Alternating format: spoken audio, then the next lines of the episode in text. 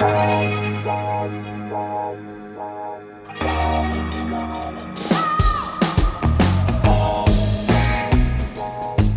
à lire, un podcast de Bernard Poirette. Pierre Le Guellec est un vieux bonhomme doux et misanthrope qui vit semi-reclus dans son grand appartement sombre de la ville close de Saint-Malo.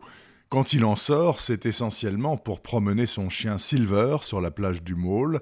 Il ouvre rarement aux importuns, jamais aux journalistes, et toujours volontiers à son attaché de presse, Marie Rivalin, pilier de la maison Brodin, heureuse éditrice de Pierre Le Guellec, descendant de Terre-Neuva, et nouveau prix Nobel de littérature. Il part demain à Stockholm recevoir sa récompense et les 800 000 euros qui vont avec, mais pour lui c'est un véritable pensum. Marie doit le convoyer à Rennes, puis s'installer quelques jours chez lui pour s'occuper du chien.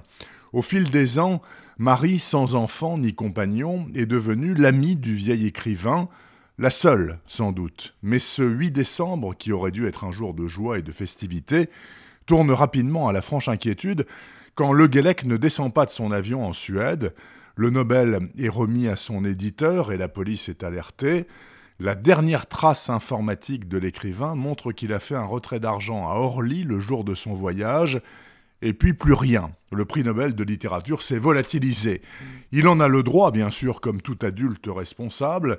Ce serait assez dans son tempérament, d'ailleurs, lui qui se voyait bien reposer comme Chateaubriand sous une dalle anonyme.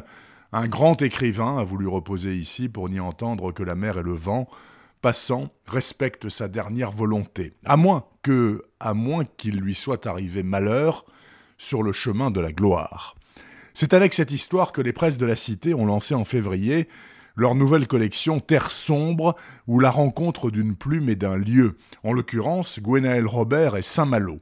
Quel bon, quel excellent choix, car le dernier des écrivains, que l'immense Simenon aurait, j'en suis sûr, lu avec le plus grand intérêt, est un roman noir enthousiasmant, scénario impeccable et malin, écriture irréprochable, parfaite ambiance malouine, et cerise sur le gâteau, description vitriolée du monde enchanté de l'édition, tout ça en 200 pages.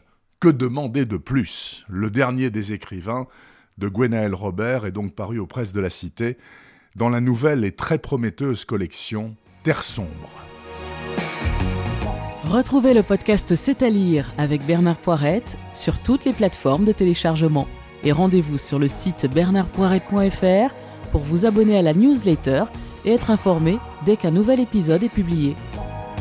Suivez toute l'actualité du podcast C'est à lire sur les pages Facebook et Twitter de Bernard Poirette.